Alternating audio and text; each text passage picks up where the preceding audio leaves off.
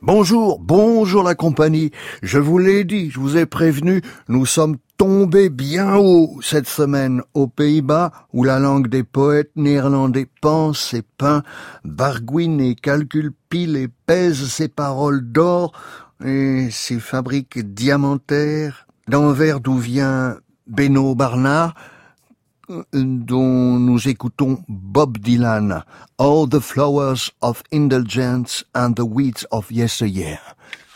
Ne prions pas le credo d'aujourd'hui comme si, à l'époque préhistorique, l'oreille d'auditeur méfiant avait appris à distinguer sons familiers et sons inconnus susceptibles d'augurer un danger Rien contre la poésie exubérante qui met en lumière déchirement et euphorie, mais de là à faire briller sans gêne la langue, ainsi parlent les universitaires honorés d'être admis à résoudre les cryptogrammes d'Orphée. Éternel nigo, les poètes font chorus et trahissent la réalité. Je pense qu'il parle, Beno Barnard, des compliments qui ont été adressés par les Nobel euh, à Bob Dylan. Oh, donnez-nous un poème vraie demeure bourgeoise.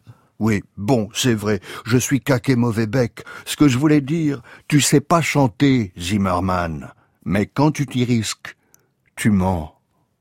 Bien sûr que je te méprise. T'es un produit des années soixante, ces pleurnicheuses, une icône du narcissisme et de la foi en une paix qui rate à tout coup. Mais en vérité, je t'admire. Tu te fous de toute poétique. T'es tellement de voix, une foule nasale à toi tout seul, foule de notre pensée, protestation, désir, naissance à tous, et au-delà de ta nasalité retentissent les voix muettes de tes ancêtres, dans une région frontalière damnée et marécageuse du tsar, mort aux plaintes lancinantes qui maudissent la mort. Comme il est impulsif ce Beno Barnard, physique. Et on continue avec Caressons-nous les uns les autres. C'est un poème de Marike Rirnevelt. Approchez-vous de l'ordinateur, approchez-vous du poste.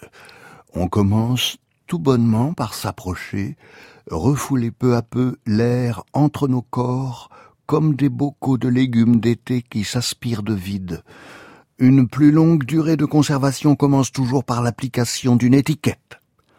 Maintenant, à genoux, fiche ma main dans tes cheveux, frotte dans un sens, dans l'autre, une manière inversée de saluer jusqu'à ce que tes mèches soient grasses.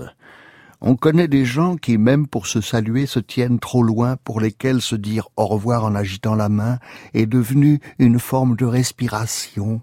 Il faut toujours déclarer que l'air doit être pur avant qu'il puisse continuer. Cela ne doit pas nous arriver.